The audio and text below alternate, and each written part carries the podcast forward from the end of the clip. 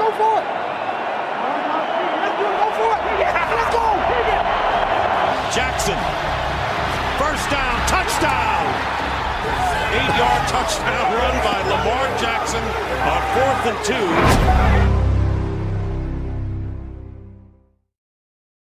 Esse podcast faz parte do site Fambonanet. Acesse fambonanet.com.br.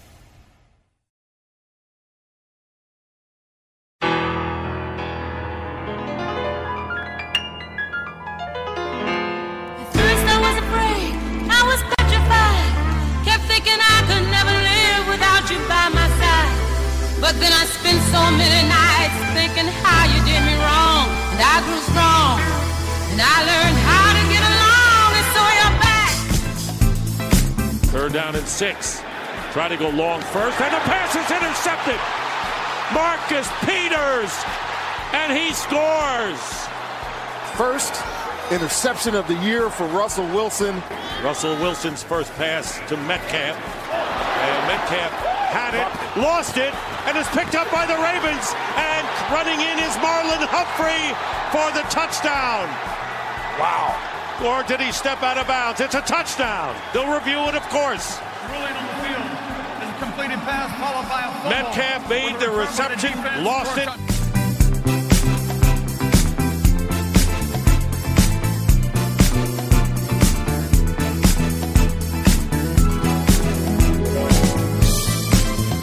Queridíssimo ilustríssimo ouvinte, essa música que você está escutando agora na abertura, ela foi um pedido, na verdade foi uma promessa que eu fiz ao Gold Rush Brasil, aliás, um abraço aí ao Jailson e todos os meninos do, do Gold Rush, por eles terem pedido pra gente ganhar de Seattle. Era um jogo difícil, a gente ganhou. Mas fica aqui, pelo jogo que a gente fez, fica aqui também um, um sentimento de catarse a respeito dessa música. Essa música vai pra você, Terrell Suggs, que foi embora do time porque queria jogar em casa. Essa música vai pra você, CJ Mosley, que tá ferrando a nossa pique compensatória por ganância, porque foi atrás de dinheiro até o New York Jets. Essa música vai pra você, Zadar Smith, que jogou o último ano maravilhosamente bem só pra poder ir embora pra um outro time. Vocês acharam que a gente ia ficar aqui em posição fetal, chorando as pitangas, achando que a gente ia ficar remoendo essa tristeza o tempo todo e deixar essa defesa aí embora, largar das traças, mas a gente tá sobrevivendo. A gente tá aqui, a gente tá lutando, a gente vai continuar dia após dia lutando com essa defesa, do jeito que tá, fazendo os remendos que for, pra gente conseguir chegar longe nessa temporada, tá bom? Quer jogar em casa, perto de papai e mamãe? Pode jogar perto de papai e mamãe. Quer ser mercenário pra jogar em outro time pra ganhar mais dinheiro? Pode ser mercenário, pode ir pra outro time ganhar mais dinheiro.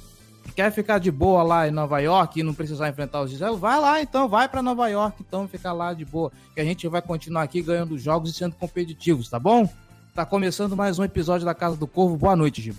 Gente, quanto rancor no coração.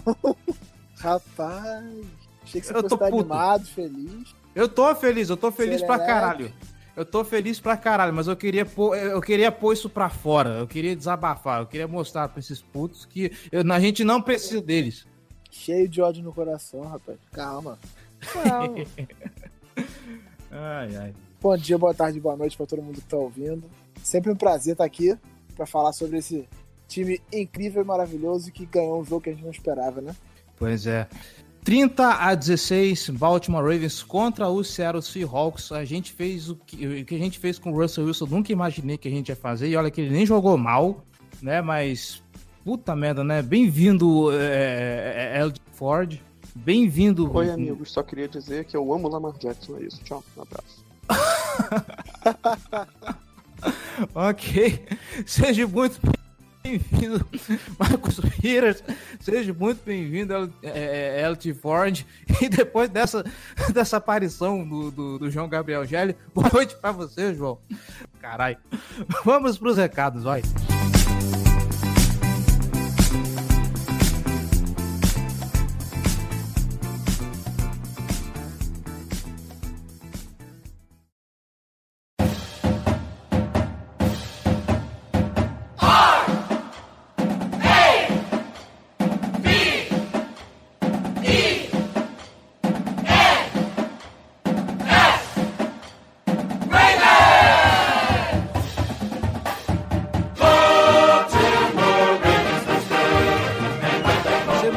Passado eu esqueci, mas hoje tem.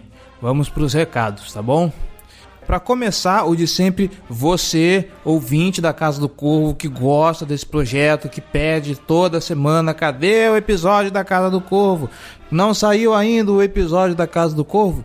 Eu sei que você gosta, então ajude a gente a manter esse projeto no ar e trazer coisas novas para cá, tá bom? Vocês querem, por exemplo, vídeos no YouTube? Vocês querem que a gente continue com os vídeos no GTV e outros tantos e tantos projetos que a gente tem aqui bolados na nossa cabecinha, mas que estão ainda apenas no papel porque precisa de um incentivo a mais? Então colabore conosco, seja torcedor de elite, seja apoiador desse projeto apoia.se barra Casa do Corvo ou picpay.me barra Casa do Corvo. Com um, real, um realzinho só, você faz uma diferença enorme nesse projeto. Quer ver? A gente tem mais ou menos uns 1.040 seguidores no Twitter. Se cada um doasse um real, já ia ter um dinheirinho bom pra gente conseguir fazer bastante coisa aqui, tá vendo?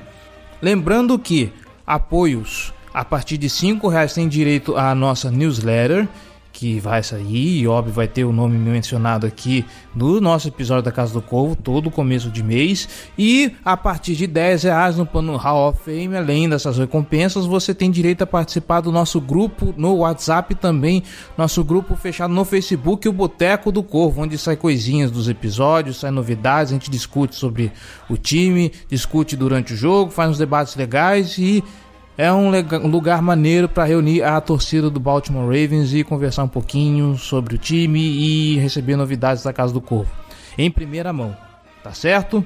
Se você não puder ser apoiador financeiramente, você pode fazer o seguinte: nós estamos no Spotify, nós estamos no Deezer, nós estamos na iTunes Store e nas principais plataformas e agregadores de podcast internet afora. Então, se você tem Spotify ou Deezer, procura lá Casa do Corvo e nos siga, deixe lá a sua audiência.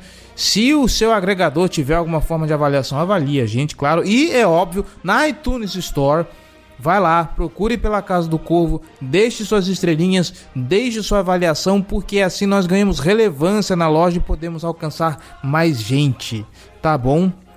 Nossas redes sociais, facebook.com barra Casa do Corvo BR, nossos twitters, arroba bravensbra, arroba Casa do Corvo, arroba jggl, arroba Ravens Brasil, o perfil da torcida do Baltimore Ravens aqui em Terra Brasilis, nosso Instagram, arroba Casa do Corvo, que agora a gente está conseguindo movimentar legal ele, Óbvio que ainda tem mais coisa para fazer, tem os vídeos do IGTV que estão me cobrando e eu preciso colocar no ar mais vídeos. Eu prometo que isso vai rolar uma hora ou outra. Eu tô só prometendo e não tô cumprindo pouco, mas tá, é que o tempo tá escasso, gente, mas a gente vai dar um jeito, tá bom? Elogios, sugestões, dúvidas ou críticas, casa do corvo br arroba gmail.com. Nós queremos ouvir o seu feedback, ouvir a sua voz queridíssimo ouvinte. E lembrando, nós somos membros da família Fambonanet, fambonanet.com.br, a sua casa do futebol americano e da NBA também agora, aqui na internet. Famonanet que tem agora quase. Tem uns 35 podcasts, além do Famblinho toda quinta-feira. Tem podcast sobre várias franquias da NFL, além da, do, do Baltimore Ravens, claro. Tem podcast dos Browns, tem podcast dos, dos Seahawks, tem podcast dos Chiefs, dos Patriots. Se você está escutando isso aqui e não é torcedor do Baltimore Ravens, vai lá porque é quase certeza que tem um podcast para o seu time, para sua torcida, inclusive para o seu time, para sua torcida da NBA, além do Noaro Podcast, então que é conteúdo de basquete tem aqui também, além do nosso querido esportismo com geralzão dos esportes americanos, certo? Então conteúdo aqui é o que não falta. E já que você está aqui, já que você vai lá no Fórmula Net, deixa o seu comentário no post desse episódio para que ele possa ser lido no próximo episódio, tá bom? Infelizmente dessa vez não teve comentários, estou triste com vocês, estou magoado, estou de coração partido. Achei que vocês gostassem mais da gente, achei que nós fôssemos mais queridos, mas pelo jeito, né? Vocês nos abandonaram, tá bom? A gente vai continuar insistindo até a hora que aparecer mais comentários, tá bom? Já falei demais, vamos pra pauta.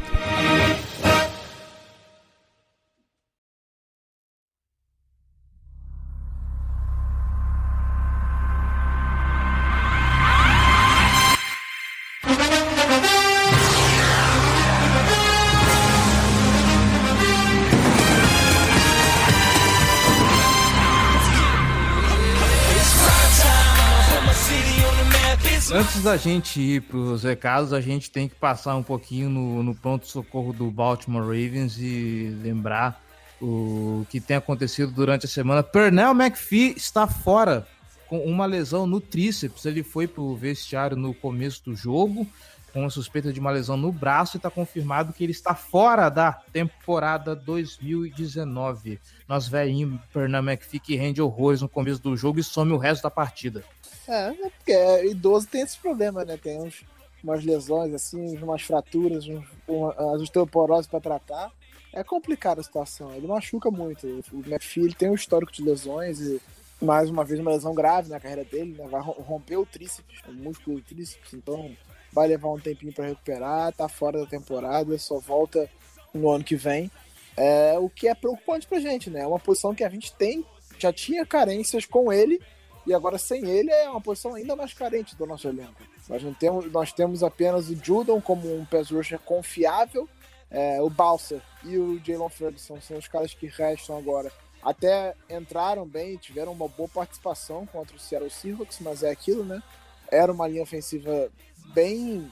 É, uma linha ofensiva que tinha problemas, o Dwayne Brown, que era o left tackle titular, não estava jogando, e ainda assim a gente não conseguiu é, sacar tanto isso. Nós tivemos algumas pressões, alguns hits, mas o, o, o sec não apareceu. Né?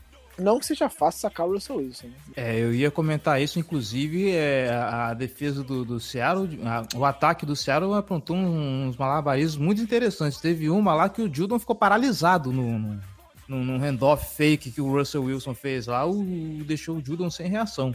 Não é fácil jogar contra o ataque de Seattle, mesmo com a linha ofensiva meio capenga, o Russell Wilson tira umas mágicas da, da, do capacete, mas... Bom, a gente vai falar sobre Russell Wilson, a defesa de Baltimore e Lamar Jackson agora na pauta. Bora lá.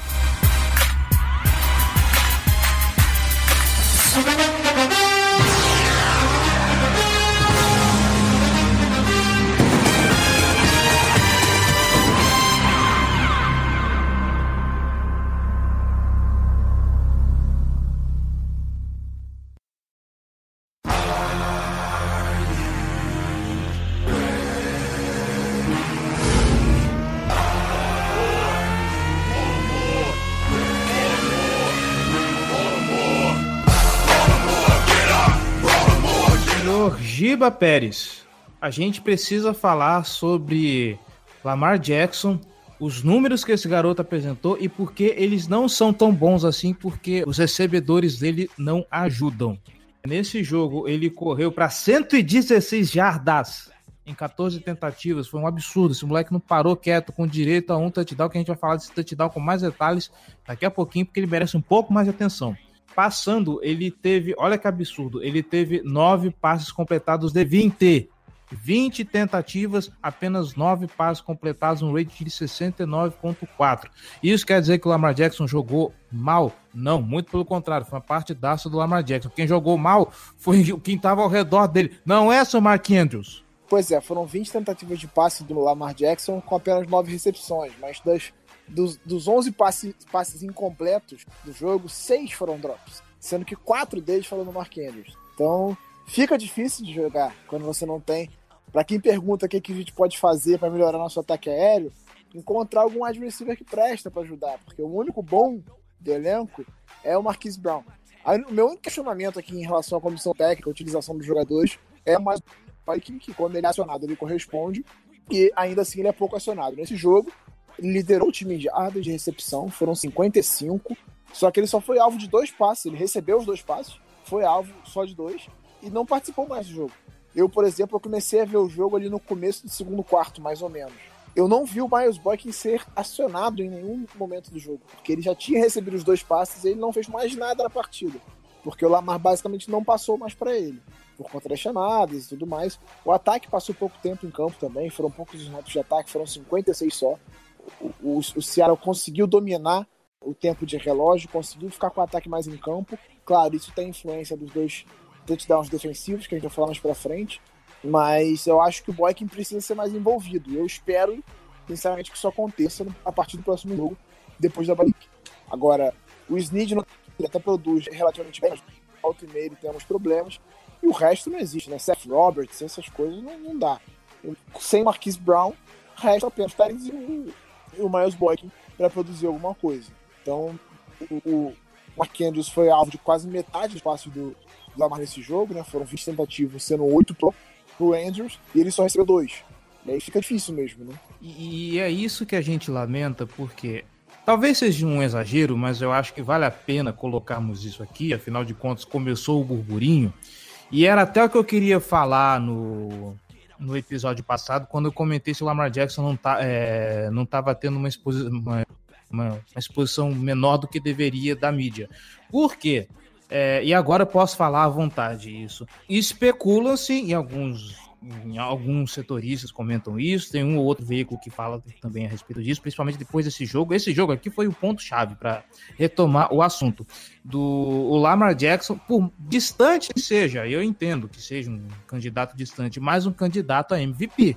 Enquanto o Marquise Brown esteve em campo, é, as bolas eram meio divididas. Ou seja, a gente tinha um pouquinho para o Mark Andrews, um pouquinho, um pouquinho, um pouquinho, bastante para o Marquise Brown, e talvez isso tenha escondido um pouco de como o Mark Andrews é dropa, está dropando, está vindo numa má fase, talvez, vamos dizer assim.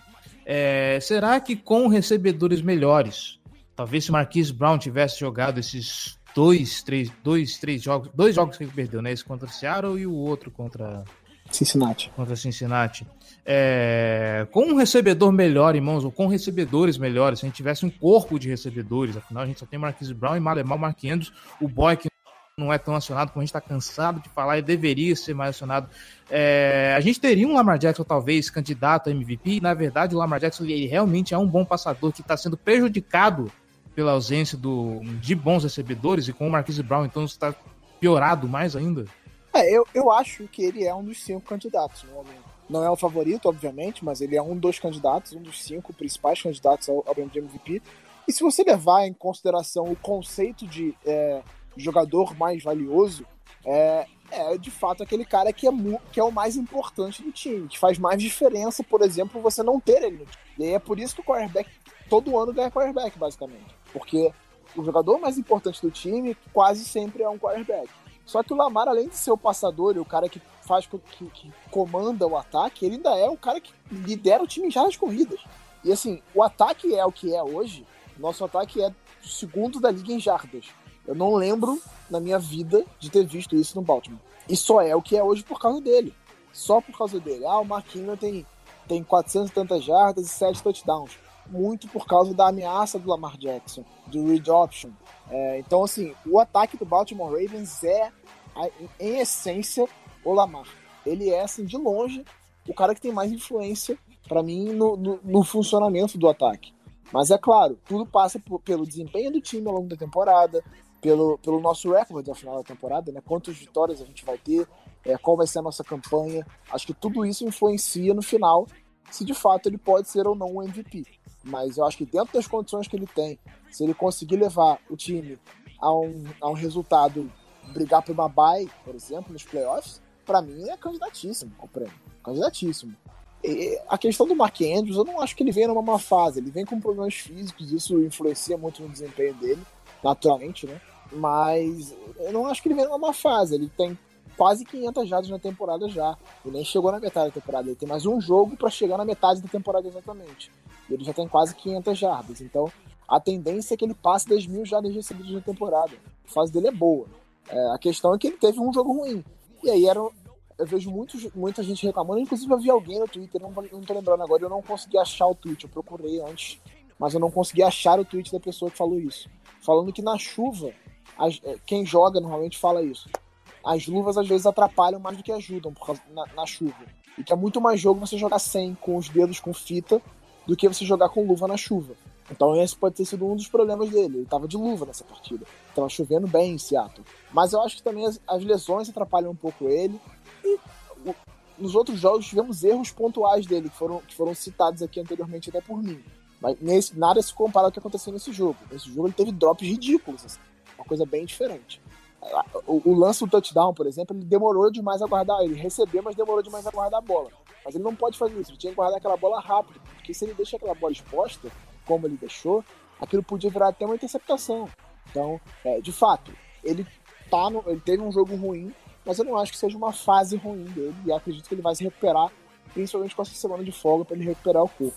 Acho até que o Hayden Hurst pode ser um pouco mais envolvido, ele tá jogando bem, ele tá recebendo bem as bolas. Não é eu não acho que ele, ele, ele, não é tão rápido quanto o Marquinhos. O Marquinhos ele acaba é, depois da recepção contribuindo um pouco mais do que o, do que o Hurst. Mas o Hurst está bem confiável, então acho que pode ser envolvido também nisso. Mas é complicado você ter dois dos seus melhores recebedores no Tyrande. Então é, a gente precisa que o Boykin seja mais envolvido. Ele é um cara rápido, um cara grande, é um cara que consegue brigar no alto pelas bolas que é um bom alvo de red zone. E quando ele foi acionado, ele contribuiu. Então eu não vejo por que não envolver ele mais de um jogo. Pô, aquele passe de 50 jardas para ele no começo do jogo foi maravilhoso. Se, se aciona ele mais vezes, ele consegue recepções assim. É, é, o ataque do Baltimore Ravens nesse jogo era outra realidade. E o lance da chuva, eu lembro de ter comentado no, no primeiro drop do Mark Andrews que eu falei, eu não vou pegar no pé do Mark Andrews dessa vez porque tá chovendo, essa bola tá molhada, a, a luva deve estar escorregadinha, então ok. Mas aí depois que ele dropou seis, como torcedor, na hora do jogo você perde a paciência. Quatro, quatro. Seis, quatro, seis verdade. Foram, seis foram, foram o time. É, seis foram. Uhum. É, é, e eu ia comentar um outro. Ah, sim. Ele ainda continua com aquela lesão no pé, né? Alguma é, ele tá assim. se recuperando da lesão sim. ainda, né? Ele treinou normalmente durante a semana, não teve muitos problemas, mas ele tá se recuperando da lesão ainda. Então, naturalmente, ele sente um pouco a diferença, né? É, e só para pontuar também, é, o jogo corrido dessa vez ele não foi tão atuante assim. Óbvio, o Lamar Jackson foi correr 14 para 100 desejados, mas o Mark Ingram no final do jogo que ele foi ter é, vamos dizer assim, mais presença, né? Que aí ele teve 12 tentativas para 46 jardas, o Gus Zeros também teve 8 para 35, mas eles foram aparecer um pouco mais no finalzinho. Não lembro deles terem corrido tanto durante o jogo. No final do jogo eles apareceram um pouco mais. É, as corridas não estavam funcionando uhum. muito bem no começo do uhum. jogo. A defesa do Seattle uhum. é boa contra a corrida, é, uhum. ela, assim como a nossa, ela é uma defesa que fecha bem as corridas, que uhum. tem problemas contra o ataque aéreo. Então, Inclusive... até por conta disso, não, não funcionou muito bem. Uhum. Inclusive, até tava comentando com, com, com o pessoal lá da. Acho que foi o pessoal do Fantasy comentou por que, que a gente não, não, não, aplica mais as corridas. Não tava adiantando. A defesa, a, a, a defesa de Seattle tava fechando bem as corridas. O negócio era insistir no passe mesmo seja o que Deus quiser. E falando em corridas, pra gente fechar o ataque, Primeiro, palmas para a linha ofensiva do Baltimore Ravens, que teve uma atuação muito boa nesse jogo, tá de parabéns. E, em especial, naquela quarta para duas, a gente precisa falar dessa quarta para duas, porque tem muito aspecto que precisa ser colocado aqui. Primeiro, é, de novo, ótimo trabalho da linha ofensiva, apesar da gente ter enchido ela nesse lance, mas ainda assim, uma, se você vê o lance, você vê quão maravilhoso foi os bloqueios para poder o Lamar Jackson passar, né? para o touchdown. E. Putz, grila, cara. O. Eu vou pôr esse vídeo, eu vou pôr esse vídeo, no, se eu lembrar, eu vou pôr esse vídeo na descrição do, do podcast, que é do Lamar Jackson na, na, na, beira do campo, conversando com, com o John Harbaugh e chamando a responsabilidade para si nesse lance. Se eu não me engano, o John Harbaugh ia chamar um field goal, pediram, e pediu tempo. O Lamar Jackson já tava puto, mas tava puto nessa altura, porque inclusive eu acho que foi nesse drive que rolou um delay of game que ele tava dando literalmente uns pulos de 5 metros de altura por conta disso. Ele chegou na sideline, ele chamou a responsabilidade, falou: não, manda para mim que eu vou lá e, e a gente vai pontuar. O, o foi e abraçou a ideia, o Lamar Jackson chamou a galera, ajudou o pessoal, eles foram lá, o, o, garoto foi lá e meteu o TD. Que, que espírito, cara, que ousadia, que, lider, que, poder de liderança que esse garoto tem. Eu acho que a gente nunca teve na história da franquia Baltimore Ravens um quarterback desse jeito. Obrigado, Joe Flacco, por todos os serviços prestados aqui, mas essa era Lamar Jackson, tá impressionante, tá dando gosto. É assim, o time é mais divertido de assistir agora, né? Você se diverte mais. Essa questão da, do. Acho que teve um pouco de presença de espírito do Harbaugh também, de ver o, o, que o Lamar tava com sangue nos olhos, né? E virar para ele e falar assim: quer? Então vamos lá. Então acho que ele comprou o barulho mesmo também. E o porque ele poderia perfeitamente falar assim: ó, sossega o facho aí, a gente vai chutar aqui, tá tranquilo, relaxa. Não, ele foi lá e comprou o barulho e deu a chance pro moleque fazer. E era um risco alto, porque assim, era a chance de assumir a liderança, né? Não, era a chance de abrir 10. Não, não. Era a chance de assumir a liderança, é isso. É isso, tava 3x3 naquele momento, né? É, é tava 3 a 13 Então era um risco alto, é, porque era a chance de você assumir a frente do placar, é, jogando fora de casa contra o Seattle Seahawks. É, o jogo estava empatado em 13 a 13 é, tudo bem que era um ataque forte do outro lado, mas a sua defesa estava conseguindo segurar o, o, o, Russell Wilson. Então, foi um risco que, que o Baltimore resolveu correr. Que partiu do Lamar, chegou ao Yanda, porque ele falou e o Yanda falou, vamos, vamos. E, e o Rabo foi, comprou barulho e botou, botou para campo. A jogada em si, teve bloqueios muito bem desenhados, que contou com o Nick Boyer e com o James Hurst, extra, né? Além da, dos cinco da linha ofensiva. O James Hurst entrou como um sexto jogador de linha ofensiva. O Nick Boyle também estava. Ele atravessou para fazer o bloqueio também. Então foram basicamente sete bloqueadores, mais o, o resto, né? E, e, abriu um corredor para o Lamar. E aí ele no, num contra um, no campo aberto, né? Basicamente, ninguém para. Ele conseguiu quebrar o teco, né? Ele conseguiu evitar o teco e chegar na endzone o suficiente, é, caminhar o suficiente para ganhar as oito jardas e chegar na endzone. Mérito também do Roman, que chamou uma jogada bem desenhada e bem treinada. E o Harbaugh mesmo falou que ele não botava muita fé nessa jogada nos treinos. Mas aí o Roman falou: vamos guardar ela para usar em alguma situação que a gente vai precisar e você vai ver que vai dar certo. Como você falou, eu vou reiterar, tá dando gosto de ver o, Baltimore Ravens esse ano. E eu acho bacana da parte do Harbaugh para um garoto que está ainda em desenvolvimento, que está começando, dele dar essa confiança, porque é isso que você precisa de quarterback. O quarterback ele precisa ser líder, ele precisa ser o cara que, que comanda o time. Se você começa a minar esse tipo de coisa, de repente o cara pode se sentir incomodado, pode se sentir retraído, você perde é, esse potencial que ele tem de, de, de, ser um líder, de envolver o time. Então, é, parabéns John Harbaugh, parabéns Greg Roman, parabéns Lamar Jackson, parabéns ataque do Baltimore Ravens e é, é, só elogios. Só elogios que eu tenho pra, pra, pra esse garoto.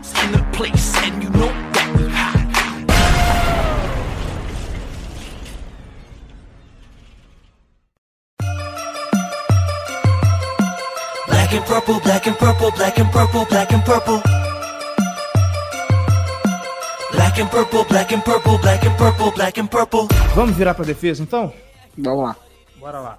A gente tem aqui o LT Ford e o. LJ Ford. É, eu nunca lembro qual é, qual é a letra, LJ, né? O LJ Ford e o, o, o, o Josh Bynes nesse jogo, eles foram. Eles tiveram uma atuação bem interessante. O Ford, individualmente, foi o, o líder de, de, de, tackles nesse jogo, com, com cinco. O, o Bynes, no combinado, ele teve oito.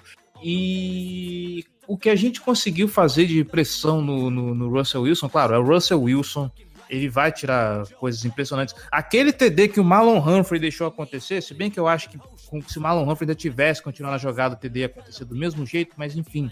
O Russell Wilson caindo, lançando a bola pro Tyler Lockett, o Tyler Lockett conseguiu fazer recepção ainda, então é um, um ataque difícil de, de, de, ser marcado, é um ataque difícil de ser contido, e ainda assim a gente conseguiu limitar o Russell, o ataque do Seattle Seahawks a um touchdown e três field goals. Sim. Sabe? E é, para um time que vem capengando, a gente viu a tragédia que foi no Cleveland Browns, a gente tá vendo as movimentações do time, tá vendo essas evoluções, e aí para coroar você tem o, o Marcus Peters fazendo a, o Russell Wilson até agora não tinha sido interceptado na temporada, ele foi interceptado nesse jogo pelo Marcus Peters em uma pick six, uma pick six, fique registrado isso.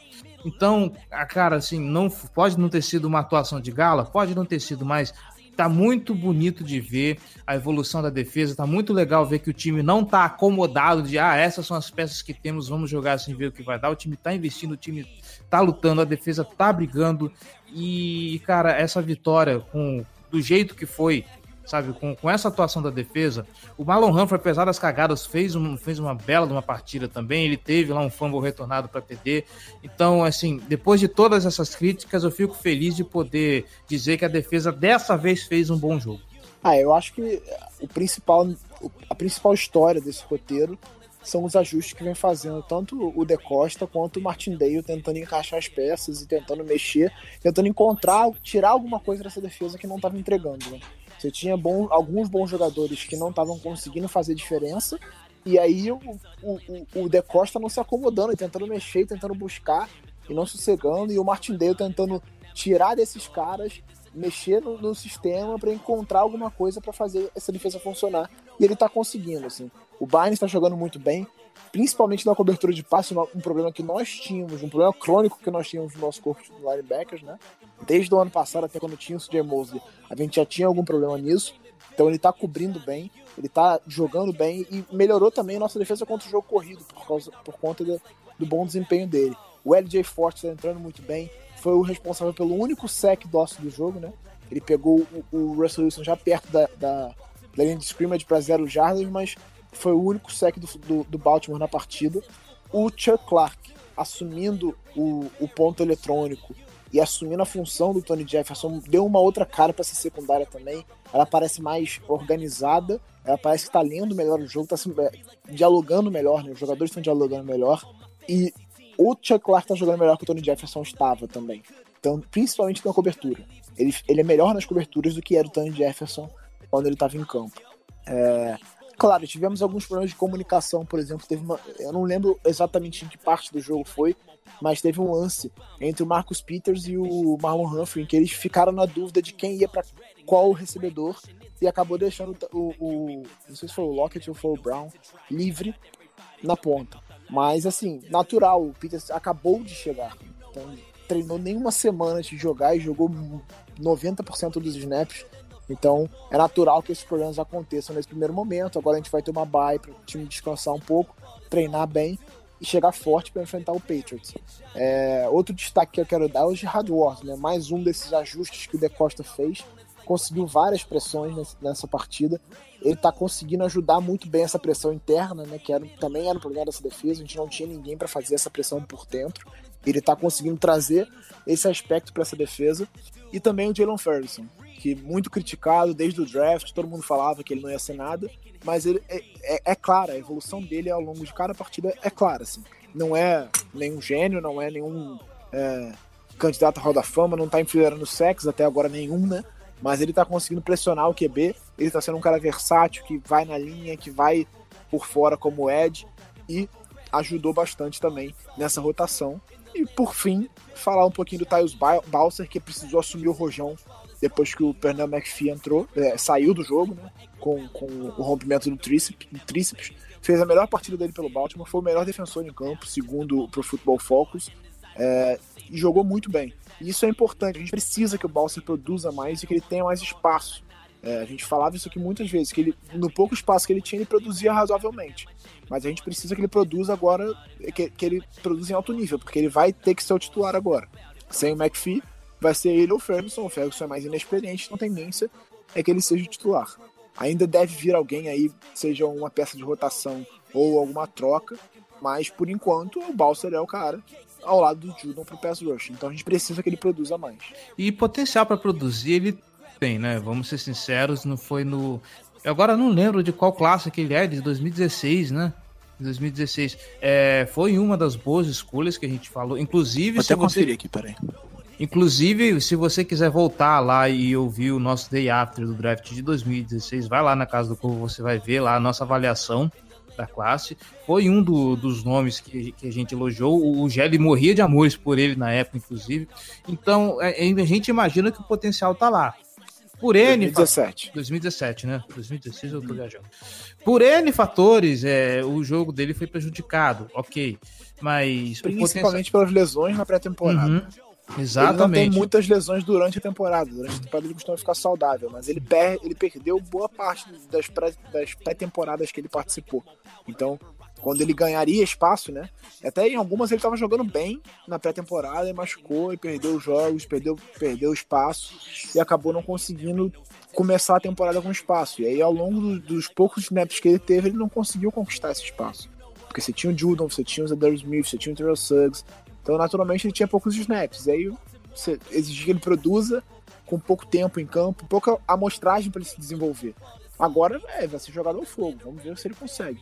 Eu acredito, eu acredito nele. Vamos ver o potencial que esse garoto tem para mostrar. E uma pergunta fica aqui com esses ajustes. É, vendo que o Chuck Clark tá, tá rendendo nesse time, será que é o, fim de Tony Jefferson em, em Baltimore pro ano que vem? É possível, possível, não descartaria não tem que ver o, a duração. É, existe a questão do contrato do Chuck Clark, né? Eu não lembro se, é, se tá, se tá pra acabar agora. Deixa eu conferir aqui, peraí. Ah, o Chuck Clark, ele é da, da mesma classe. Acho que ele tem mais um ano ainda, alguma coisa assim, não é? É, ele tem mais um ano de contrato até o fim da próxima temporada. é possível que tenha sido o último jogo do, do Tony Jefferson.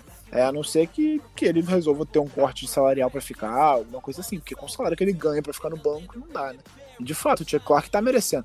Não é como se uh, Tony Jefferson tivesse feito temporadas fenomenais anteriormente e agora ele tivesse tido um começo de temporada ruim e se machucou. Não, ele vinha deixando a desejar já há alguns anos, sem conseguir corresponder àquele contato que ele recebeu, e agora ele pro provavelmente perdeu a vaga, porque o Chuck Clark tá jogando muito bem.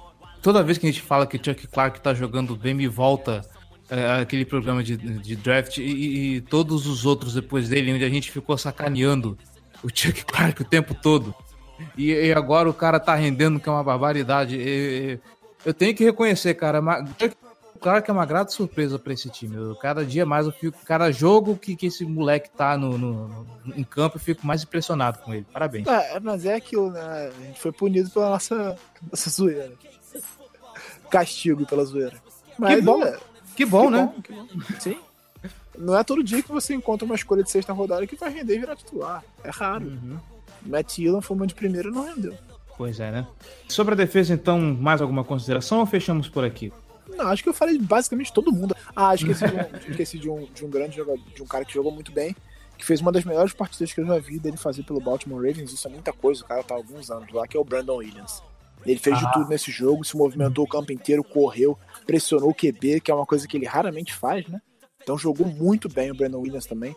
Então você tem várias atuações individuais muito boas jogo. Isso pesa muito. Você tem pô, vários jogadores jogando muito bem. E aí, naturalmente, o, o, nível eleva. Só que a gente precisa manter isso pro futuro. A gente vai enfrentar um time agora é, que o ataque não é. O ataque no todo não é tão bom quanto o do Seahawks, talvez, mas a linha ofensiva já é melhor. O Brady não tá jogando tão bem quanto o Russell Wilson nesse momento, mas é o Brady, né? Então acho que vai ser um teste ainda maior para essa defesa. You know what it is. Black and purple, black and purple, black and purple, black and purple. Crab cakes and football, that's all we do. In the land of Raymond Barry and Johnny U. Crab cakes and football is what we know. As we're scaring our opponents like we're Edgar Allan Poe.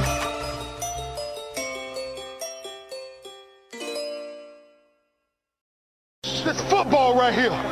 We hung today. Hop on this back. That's what real linebackers do because we got each other. Run to the football today and let's knock somebody out. Y'all know what we do on three. One, two, three. Oh! Let's go. Let's go. Let's go. Let's go. Let's go. Let's go. Let's go. Let's go. I'm a Baltimore Raven. E depois de tudo isso, bora para as perguntas. E eu quero ver jogo dos Steelers de novo, que eu quero que a gente volte a falar do Patão. eu não quero... vou jogar, infelizmente. É uma pena, porque eu, que, eu Agora queria... volta o Mason Rudolph. Eu queria voltar a falar do, do, do, Patão, foi divertido. O Patão é o melhor personagem desse, dessa temporada. Queria que ele jogasse só pra fazer uma matéria sobre ele agora. Depois ficou muito tarde. Ai, ai. Bora pra lá para as perguntas. E, nossa senhora, tem bastante pergunta. Ih, rapaz. É, vamos lá. O, eu vou começar pelo Thiago Siqueira. O desculpa, o Gilmar Siqueira Júnior, porque o dele foi. Ele terminou de um jeitinho fofo. Ele fala aqui. Não acompanhava os Ravens antes, por isso a dúvida. Lamar salvou o emprego do John Harbaugh. Eu não consigo imaginar a ousadia de uma quarta para dois com Joe Flacco. Abraços e parabéns pelo podcast, um dos melhores em português. É, eu acho que, que não, acho que não é pra tanto. A gente acho que a especulação vinha muito mais de fora do que de dentro, você não viu uma pressão em cima dele. Não é a forma do Steve Bischoff trabalhar, ele não é de ficar demitindo todo mundo. É, o Harbaugh é um dos melhores treinadores da liga e ele tá provando isso novamente, né? É um grande treinador, ele consegue fazer ajustes, ele consegue consertar e ele consegue gerir muito bem o grupo de jogadores. Você não tem problemas de vestiário, você não tem esse tipo de coisa. Ele é um cara muito bom. É... Não acho que, ele, que o Lamar tenha salvado o emprego dele. Acho que ele colocaria o emprego dele em risco se ele fosse maluco de botar o Flaco de volta em campo na temporada passada. Aí sim eu acho que ele assumiria, que ele colocaria o emprego dele em risco, porque seria uma decisão que ele chamaria de responsabilidade para ele e que ele só é, não perderia nada se o Flaco levasse de volta ao Super Bowl ou ganhasse o time. Então eu acho que não acho que ele chegou a estar ameaçado não. Uma temporada de derrota no passado, não, não acho que com o Lamar estando no banco, se o Lamar não tivesse entrado, o Flaco tivesse ficado a temporada inteira e a gente não tivesse ido para os playoffs, não acho que o emprego dele dê pro Vinagre não, sinceramente. Mas certamente ele não arriscaria uma quarta para dois com o Flaco. Ah O John Harbaugh ele tem uma posição muito sólida no, no time por tudo que ele já fez. Ele tá há mais de 10 anos lá. Que é um dos treinadores que. Eu acho que é um dos treinadores, que um dos head coaches com, com, com há mais tempo, né, dentro de uma única franquia. Não, agora não me recordo se os, os demais que possam ter a mesma longevidade que ele teve. Mas, assim, é um baita de um, um head coach respeitável. Quando rolou aquela história de que ele poderia ir embora, tá muita gente desceu o olho em cima dele. Próxima, do Túlio Kaiser. Existe alguma opção de pass rusher que a gente possa adicionar com o nosso cap minúsculo? Não, sem abrir espaço no cap, acho improvável. Nós temos 1,9 milhão de, de dólares no cap, você não consegue trazer ninguém que presta por, por esse dinheiro, principalmente nessa posição. A gente precisaria reestruturar o contrato de alguém ou renovar o contrato de Smith, por exemplo, e diminuir o impacto nessa temporada, é, diluir uma parte do impacto para tentar abrir mais espaço e trazer alguém.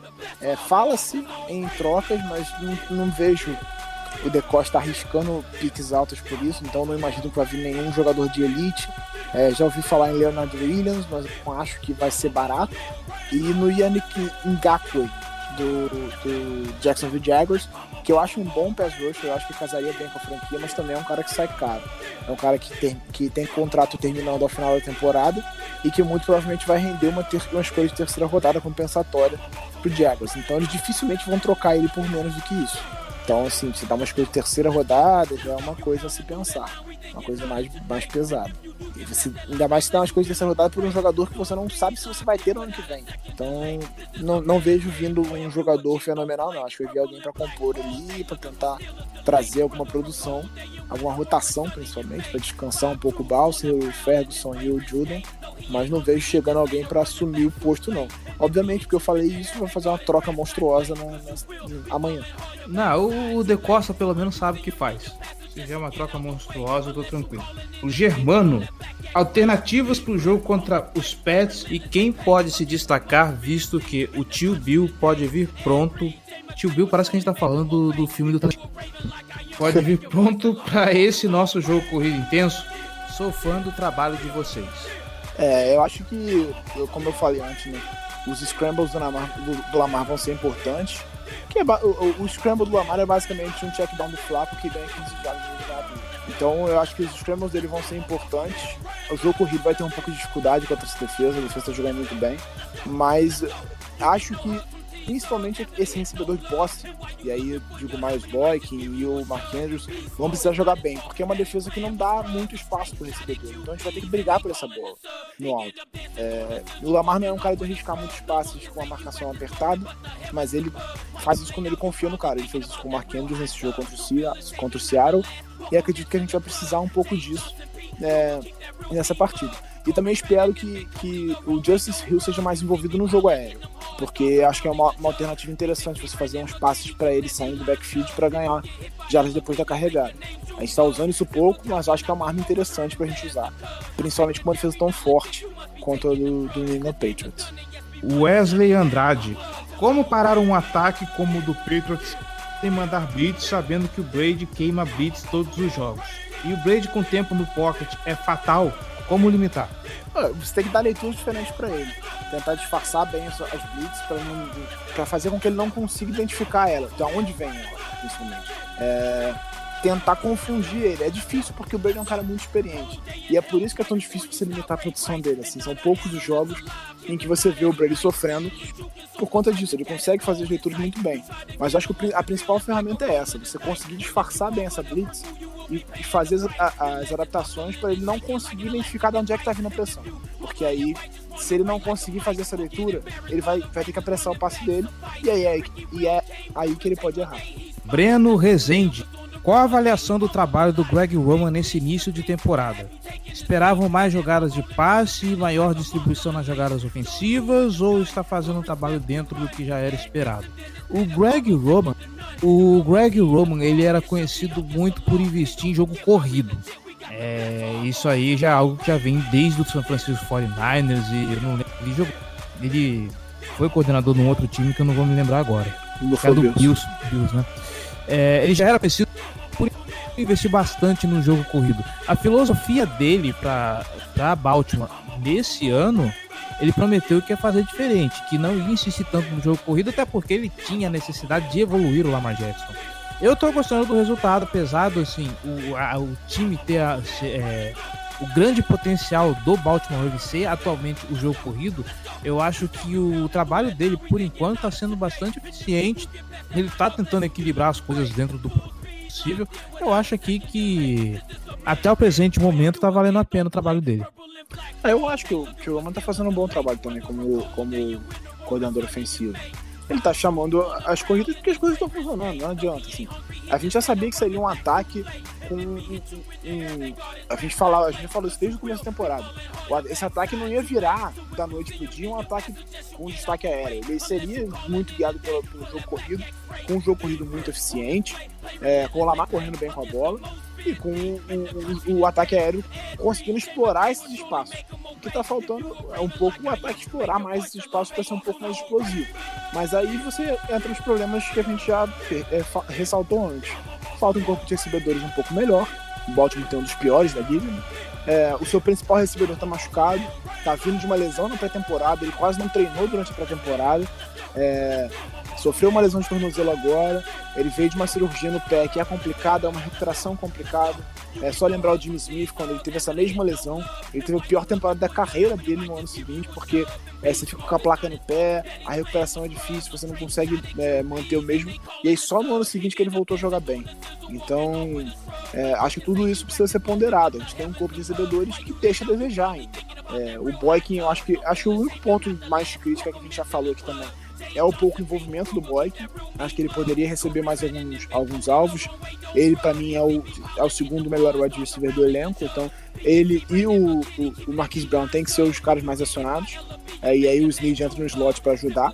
Para mim é isso, não, não tem discussão. Fora isso, não, não acho que a gente tem um potencial ofensivo, principalmente aéreo, para esperar muito mais esse ataque nesse momento. O Lamar está evoluindo como passador, o corpo de recebedores ainda é um pouco decadente, então a gente vai ser mais ou menos isso. É um ataque que pode ser um pouco mais explosivo, mas que ele tá bom até o momento. O Marco Antônio, vamos jogar contra. Ah, esse aqui entrou no trem do hype, hein? Vamos jogar contra o melhor time da liga, porém em casa, completos e descansados. Não tão completos porque o Pernambuco McPhee tá lesionado. É empolgação dizer que temos chance? Não. Inclusive, eu acho que eu digo para você que assim, a, é um jogo vencível. Na boa. Não, dá pra ganhar, dá pra ganhar, mas é um jogo difícil. É, esse é o ponto. A gente, se, a gente, se a gente quiser ser um time é, de ir longe nos playoffs, sonhar com o Super Bowl, a gente precisa ganhar jogos difíceis. Não adianta, a gente vai passar a temporada toda ganhando o Miami Dolphins. Gostaria muito de enfrentar o Miami Dolphins 18 vezes e levantar a taça do Super Bowl, mas infelizmente não é possível. É, então a gente vai precisar ganhar jogos desse tipo. É, em algum momento a gente provavelmente cruzaria com eles se quiser chegar no Super Bowl. Se a gente quiser sonhar com o Super Bowl, a gente precisaria cruzar com eles em algum momento, muito provavelmente. Dificilmente isso não aconteceria. Então, esse tipo jogo a gente vai precisar ganhar para a gente quiser sonhar com alguma coisa. Então é, é, momento do time provar que a gente pode sonhar. Vamos, com, vamos comigo no trem do hype, bora lá. O Gabriel Santos, contra os Patriots, a esperança de uma melhora do jogo aéreo tem que carregar o ataque nas costas de novo. Ah, Marquinhos Brown tá vindo aí, né? É, a volta do Marquinhos Brown pode acrescentar um, um, um pouco. Acho que é, é, eu, eu, espero, né, eu torço para isso, que se use mais Justice Hill nesse jogo aéreo. É porque como ele não é um, um nesse momento um running back titular que tá em todos os snaps, quando você bota ele em campo, os ataques, as defesas adversárias já ficam mais atentas em relação a um passe para ele.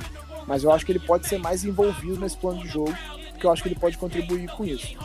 E também o Boyk, acho que já falou, acho que deve ser o banco que a gente mais falou nesse, nesse episódio. É, com esse tempo de preparação, essas duas semanas, eu acho que o Boykin pode ser parte importante desse plano de jogo, para dar uma impulsionada nesse ataque aéreo. Mas eu não espero grandes estatísticas do Lamar, é uma defesa muito forte do outro lado. É, né? É, só para complementar, eu queria dizer, é, naquela, é, durante o preview, mas não deu, o New England Patriots atualmente é o segundo melhor defendendo contra o jogo corrido. O, o Brandon Fuji Temos o melhor corpo de, de defensive backs da liga se considerar todos eles saudáveis? E se não considerar o que pode ser dito do que temos prontos para jogo, incluindo Peters e Bennett? O Bennett Jackson, o Bennett Jackson acho que não faz tanta diferença não, sinceramente. É um cara que vai jogar mais special teams, ele teve a primeira primeiro snap defensivo da carreira dele nessa semana contra o Seahawks, sendo que ele foi draftado em 2014. Parabéns. Mas é um cara que pode contribuir, fez uma boa temporada ali na rotação para botar o, o Clark no dime, às vezes ele pode entrar. É uma, é uma, é uma rotação defensiva que pode contribuir. Com todos saudáveis, tendo Jimmy Smith, tendo é, Tavon Young, Marcus Peters, Marlon Humphrey, Earl Thomas, para mim é o melhor corpo de defensive backs da, da liga. Vai jogar como a melhor secundária da liga? Não sei. Que aí depende de encaixe, depende de sistema ofensivo, depende do resto da defesa. Mas em termos de talento, para mim é o melhor. E uma que a gente já falou 50 vezes sobre esse assunto, mas eu quero repetir essa pergunta só pela pessoa que fez a pergunta. O Renato é burro pra caralho? Ele Dessa pergunta. A gente sabe por quê. É, né? É pelo Renato Gaúcho mesmo, gente. É incrível. Achamos um gremista que não gosta do Renato Gaúcho. É, o Renato é burro pra caralho. Ele perguntou como melhorar o ataque aéreo. a gente já respondeu isso agora um pouco, mas. Uhum. É, acho que nesse momento o, o, melhor a se fazer é envolver mais outras peças. Tentar tirar alguma coisa desses caras. É, mas o, a melhor forma de melhorar esse ataque aéreo é trazendo talento. Isso é inegável. A gente precisa de mais talento no corpo de recebedores também. Sim. E para fechar, agora uma bem descontraída e longe de tudo que a gente já falou até agora no episódio, o Daniel Ramos pergunta aqui, ó. Vamos falar de algo mais descontraído nessa bye week que vem aí. Justin Tucker é ou não é GOAT? E por quê? Precisa responder isso mesmo? É óbvio que ele é GOAT. isso é evidente. O cara é o que é mais preciso da história da liga, ele é o que é mais confiável. Ele é o primeiro, é o cara que precisou de menos jogos para chegar aos mil pontos. Ele é um deus. Justin Tucker é de longe o melhor da história. Deus forte. Ele não é, até o momento, mais regular, porque ele jogou menos do que o, o Viatieri. Ele não é mais longevo porque ele jogou menos. Mas ele é, sem dúvida, o mais talentoso da história. E nesse ritmo, eu ainda acho que ele pode ser até mais longevo, se duvidar, né? Porque o É, cara ele tá inteiraço. Se ele continuar jogando nesse nível, não tem por que não ser. Pois é. E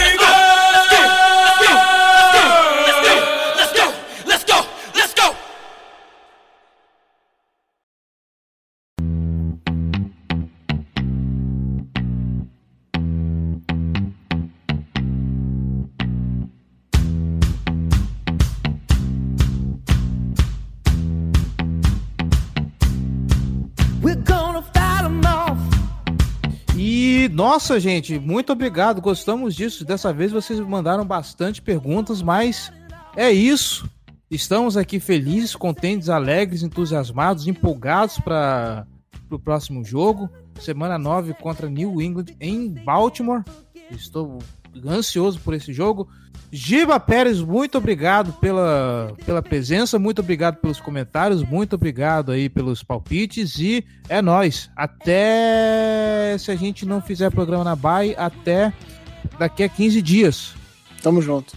E você, querido, ilustríssimo, cheiroso ouvinte, muito obrigado pela paciência, muito obrigado pela audiência e reforçando os recados.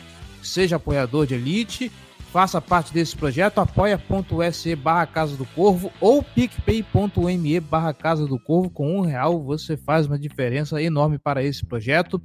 Nossas redes sociais, facebook.com barra Casa do Corvo BR, nosso Instagram, arroba Casa do Corvo, nossos twitters, arroba Casa do Corvo, arroba B arroba Ravens Brasil, o perfil, da torcida do Baltimore Ravens aqui em Terras do Piniquins. E apesar de não estar presente nesse episódio, arroba JGGL, que Fez uma aliás, participação especial. Exatamente, e que tem um texto muito bacana que a gente pegou uma thread dele no Twitter e compilou, tá muito legal o texto lá na Casa do Corvo, com a assinatura dele. Vai lá que tá muito legal, prestigie o nosso menino. E é isso, até daqui a 15 dias, se a gente não tiver programa de paz, se não, até semana que vem. E rumo à vitória contra o New England Patriots. É isso. Falou, gente.